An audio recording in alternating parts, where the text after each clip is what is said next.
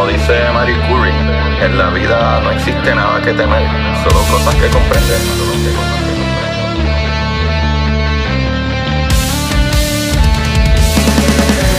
Recuerden correr y buscar la manera de aprender que más le divierta.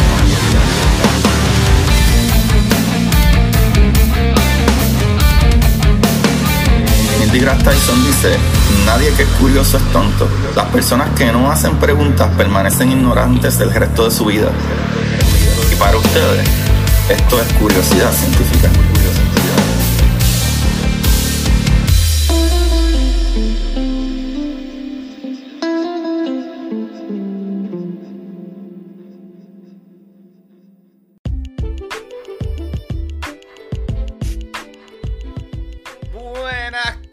De Curiosidad Científica. Bienvenido a otro episodio que va a romper el internet. Así somos, papá. ¿Y qué pasó? A veces humilde y a veces solo decimos la verdad. ya que esta humanidad y grupo de científicos e ingenieros siguen rompiendo parámetros para todas las esquinas del cosmos, papá. Y por si querían saber, le habla su host Agustín Valenzuela, trayendo las maravillas del universo una vez más. Oye, Carlos, agárrate que con esta misión vamos a necesitar una taza de café como de ustedes, interestelar. Corillo, un saludo ahí a mis amigos de Café Interestelar. Así que búsquenlo en YouTube y podcast. Carlos y Isaías y otro corillito más que, que están ahí eh, dándole duro a la comunicación científica, así que vamos a apoyar. Pero vamos a lo que vinimos, vamos a hablar, hablar, porque yo soy puertorriqueño, yo no digo hablar, yo digo hablar del día de hoy, de la misión Lucy. Y sé que dirán, pero Agustín, Lucy no era el Australopithecus que encontraron de casi 4 millones de años, era, ¿qué era, verdad? 3.2, 3.7 millones de años. Pues sí, pero esta Lucy es mucho más moderna, papá. Así que vamos allá. Eh, comencemos con qué es Lucy. Eh, Lucy es una sonda espacial, eh, proyecto de la NASA, cuyo objetivo es estudiar cinco asteroides troyanos de Júpiter que orbiten tanto delante como detrás del planeta. Spoiler, 5 fue la idea principal, Corillo, su elección como proyecto factible se realizó el 4 de enero del 2017 junto con la misión Psyche y con las misiones 13 y 14 del programa Discovery de la NASA respectivamente. So, la misión lleva el nombre del esqueleto de, ¿verdad? Eh, homínido, Lucy, porque el estudio de los troyanos podría revelar los fósiles de formación de planetas. Cuando hablo de fósiles se refiere a cosas antiguas, los materiales rough que había antes de que existiera lo que tenemos ahora. O sea, materiales que se agruparon en el inicio de los tiempos del sistema solar para formar planetas y otros cuerpos, corillo. So, el Australopithecus en sí, a su vez, fue nombrado por una canción de los Beatles, Lucy in the Sky with Diamonds. So, esta, ¿verdad? esta misión fue nombrada después del encuentro eh, arqueológico y el encuentro arqueológico fue nombrado por, nombrado por la canción de los Beatles. Qué cosa brutal, ¿verdad? Brutal, brutal. Corillo, la relación que tienen es, ¿verdad? Todo un plan malévolo perfecto. Bueno, no malévolo, pero muy brutal. Ahora, escuchen lo que hará Lucy. Esto está demente, se los prometo que esta misión está fuera de liga. A mí me encantaría que ya existieran naves que literalmente salieran grupos, ¿verdad? Cruz a, a, estos plan, a estos sistemas, esta, ¿verdad? Esta, estos asteroides y estos cuerpos astronómicos. Pero por ahora, eh, ¿verdad? Estas misiones no son tripuladas. So, la misión Lucy se lanzó el pasado 16 de octubre del 2021 y esta misión es la primera que se lanza a los asteroides troyanos de Júpiter. Por lo que, ¿verdad? Por los primeros años, Lucy volará junto a un asteroide del cinturón principal y siete asteroides troyanos. O, ¿verdad? Esa era la misión al principio, ahorita les digo. Pero igual, esto la convierte en la primera misión de una nave espacial de la agencia en la historia para explorar tantos asteroides diferentes. Y esa palabra es muy importante, diferentes. Y ya van a saber por qué. Así que Lucy investigará de cerca estos fósiles, ¿verdad? Entre comillas, de formación planetaria durante su viaje, Corillo. Y me encanta que, ¿verdad? En el site de la NASA dice fósiles, porque es como si fueran el planeta como nuestro planeta, pero en la antigüedad. Y ya van a saber por qué, también les hablaré de eso. Así que la misión, ¿verdad? Lucy permitirá a los científicos explorar dos enjambres de asteroides troyanos que comparten una órbita alrededor del Sol con Júpiter. Eh, la evidencia científica indica que los asteroides troyanos son restos del material que formó planetas gigantes. Eso está brutal. Corillo, escuchen esto. Esto a mí me vuela la cabeza y hace un poco de lógica una vez lo escucha, pero a veces uno no piensa en eso porque uno está envuelto en el día a día. Así que los asteroides, ¿verdad? Que vengan por el espacio fueron catalogados por varios astrónomos como, ¿verdad? Verdaderas cápsulas del tiempo, ya que estos objetos que orbitan alrededor del Sol, cerca o no de un planeta, son los restos de la formación de nuestro sistema solar hace unos 4.600 millones de años. So, en ese tiempo, cuando el Sol se formó, parte del polvo, ¿verdad? En condensación dentro de la nube gaseosa, se convirtió, ¿verdad? En los planetas que conocemos hoy en día. Y si quieren saber cómo se forma eso, pueden ir a mi YouTube a enseñando un morón de el inicio del universo o hay varios capítulos que explico cómo se forman las estrellas y los planetas y eso. Así que denle para atrás porque hay como 250 episodios. Son casi cuatro años haciendo este programa. Ahí hay todo tipo de información. Así que, como, ¿verdad? Cuando se formó ese sol y, ese, y nuestro sistema, había toda esa condensación de polvo por todos lados que formó nuestra estrella y los restos y etcétera. Formaron otros planetas, pero siempre sobre un chispitito. Así que eh, ¿verdad? Otros objetos nunca tuvieron la oportunidad de incorporarse a los planetas y quedaron como restos, ¿verdad? De ese tiempo lejano vagando por nuestro vecindario cósmico. Corillo, esto está brutal. Piénsenlo, mi gente. Es como cuando tienes materiales para hacerle un pastel, bizcocho, torta o como sea que le llaman, ¿verdad? Eh, eh, donde me escuche. Y te quedaste corto de harina. Y pues ya no puede hacer eh, eh, eh, el, postre o no puede hacer más bizcocho o lo que sea.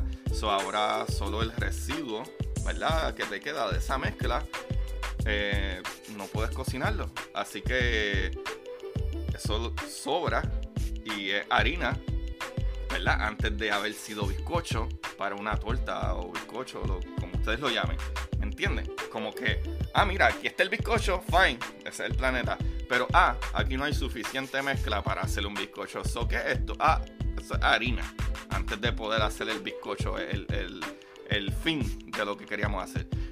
Pero, mi amores, Lucy pasará los próximos seis años navegando por el sistema solar y quiero aclarar que en los artículos de NASA, porque básicamente toda esta información la saqué de todos los websites de NASA directamente, eh, siempre hablan de los seis años y seis años y seis años, pero es que esta misión va a estar por y para abajo.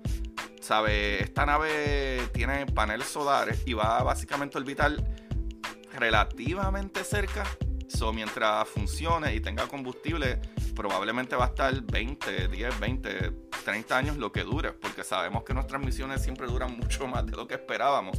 Pero básicamente son misiones entre 6 años aquí, 6 años allá.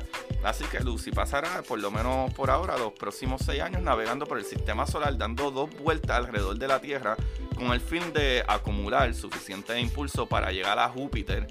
La nave espacial atravesará ¿verdad? un total de 8 asteroides diferentes, 7 eh, troyanos, que se encuentran en dos enjambres separados eh, delante y detrás del planeta masivo en su órbita y un cinturón principal. ¿verdad? Para ayudar a los científicos a comprender mejor cómo funciona el sistema solar y su evolución.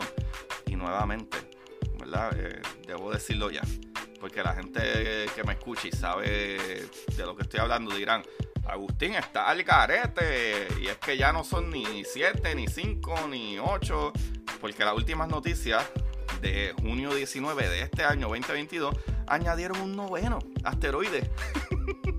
sí, señor. Pero Corillo, piensen, los investigadores creen que los troyanos son cápsulas del tiempo cósmico perfectamente conservadas y esperan, ¿verdad?, que su estudio pueda arrojar más luz sobre el origen del sistema solar y cómo se formaron los planetas gigantes. Eso está demente. O eh, ¿qué tipos de elementos se encontrarán ahí? Corillo, para los que no saben, incluso la Agencia Espacial China anunció esta semana que, ¿verdad? Que se encontró un nuevo elemento en nuestra luna. Y eso está ahí al lado. Imagínate que podríamos descubrir, ¿verdad? En, en el comienzo de nuestro sistema solar. Esto está muy bueno, Corillo. Mamá, quiero arroz con gandules que hay que celebrar. Sí, señor. que para que sepan, Corillo. Se encontró Helio 3, pero en otro episodio que me empape un poco más de la información hablaremos de esto y lo que significa, ¿verdad? Para la energía nuclear también, que probablemente invite a, ver si Sayas me quiere ayudar con eso. Pero mi chavalito, ¿cuál es la importancia de estudiar esto? Para que sepan comencemos con un poquito de la historia y de dónde nos, ¿verdad? Llevó a clasificar estos asteroides. Ah, porque creo que se me olvidó que los asteroides tienen clasificaciones. No todos son lo mismo. Así que durante más de dos siglos, Ceres fue considerado el primer asteroide descubierto. ¿Verdad? Tras la redefinición de planeta del 2006, o sea, los otros días, ¿verdad? Reclasificó este cuerpo, ¿verdad? Ceres, que es básicamente un asteroide bien grande, pues le pusimos planeta enano, así como es Pluto. Así que técnicamente es Palas el primer asteroide encontrado, ya que ¿verdad? se encontró en el 1802. Así que Yacer es un planeta enano, o sea que Palas sería el primer asteroide encontrado. So, en estos dos siglos, el número de asteroides conocidos no ha dejado de crecer, alcanzando valores de varios cientos de miles, corillos. No obstante, si se sumara toda la masa, ¿verdad? El equivalente solo daría un por ciento del 5% de toda la masa de la luna. ¿Sabe? Piensen, hay un montón de rocas y cosas allá afuera, ¿verdad? Estos asteroides, pero incluso poniéndolos todos, igual que en las películas y en las fotos, ponen, ¿verdad? La correa de asteroides, como que muchas piedras hay. Con todo eso, si las ponen todas juntas, no es ni 5% de la masa lunar.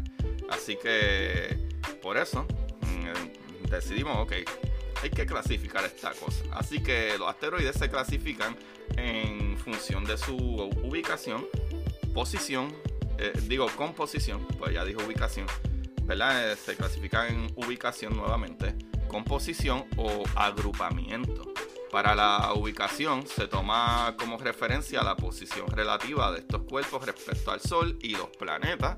Para la composición se usan los datos extraídos de los espectros de absorción.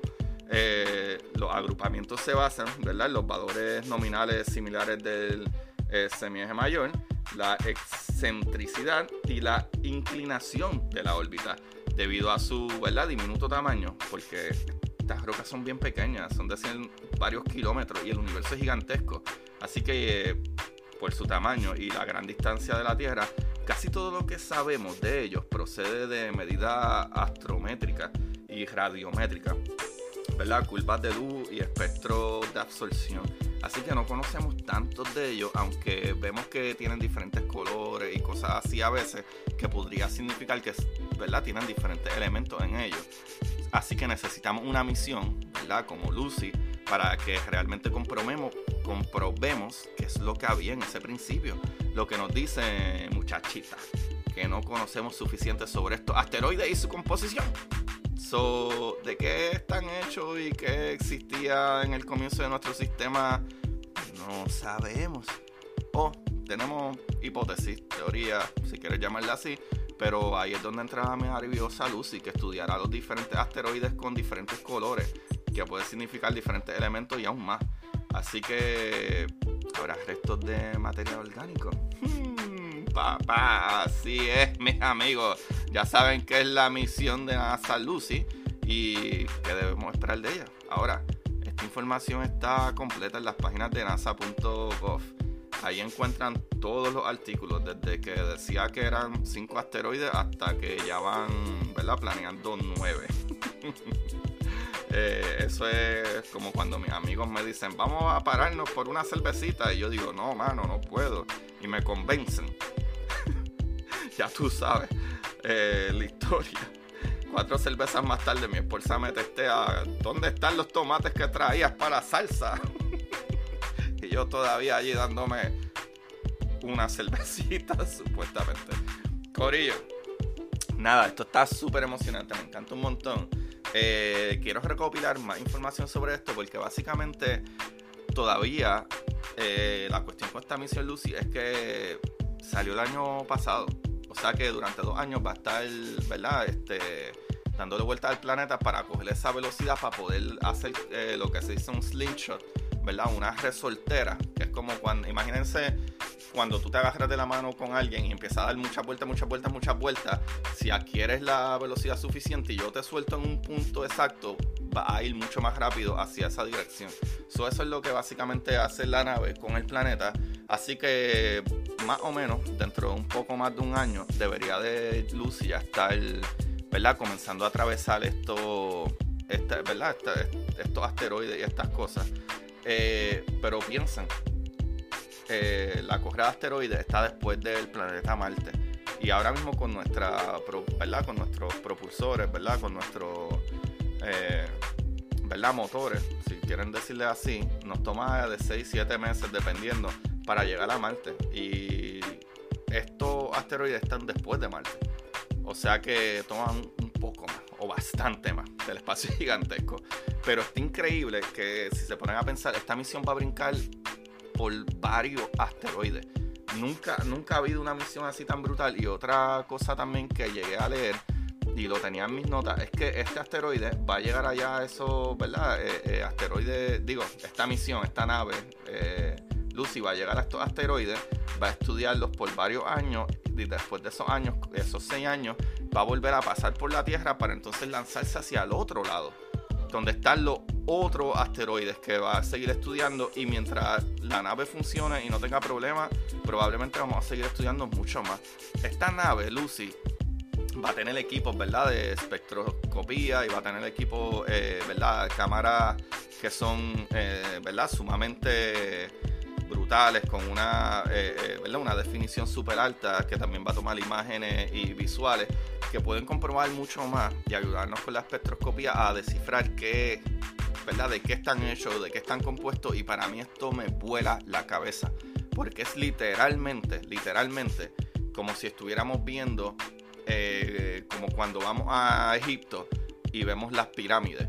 Es como que, ah, ok, estos son los comienzos de la civilización. Pues imagínense en eso, en los comienzos de nuestro sistema solar ellos serían los que tienen pruebas como cuando encontramos condritas, ¿verdad? Dentro de asteroides, como que, ah, mira, esos primeros restos de piedra antes de que se formara el mismo planeta. Y eso está bien demente. Esto a mí me vuela la cabeza, Corillo. Eso está muy, muy brutal. Así que esperemos, ¿verdad? De aquí alrededor de más o menos un año, eh, maybe un poquito más, que ya comencemos a recibir esa información, ¿verdad? Esa data proveniente de Lucy y estaremos volando en canto.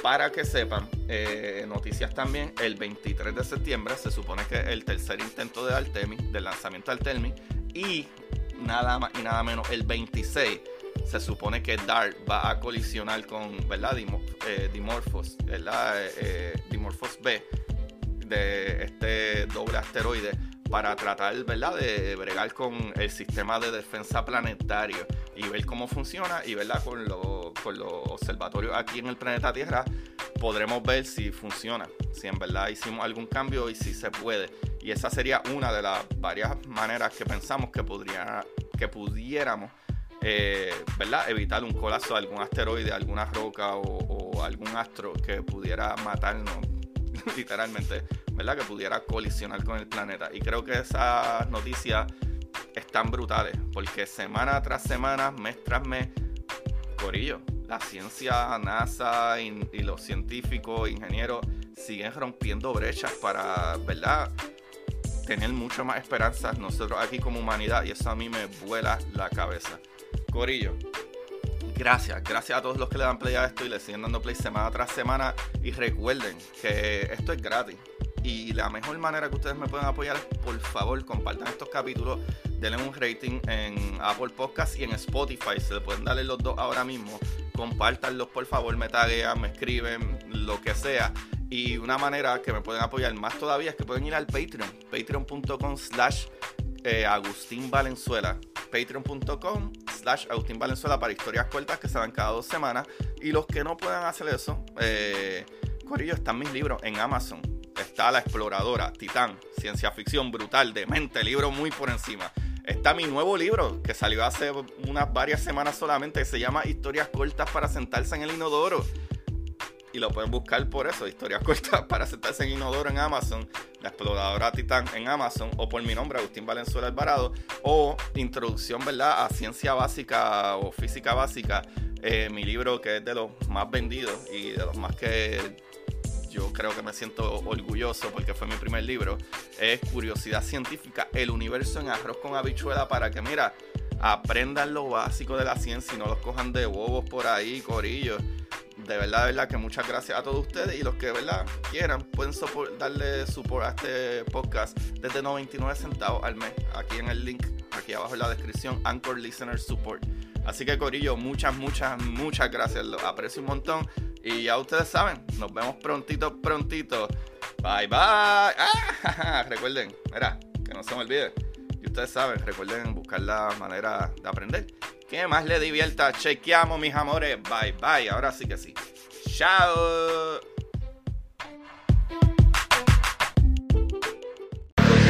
Y para ustedes, esto es curiosidad científica.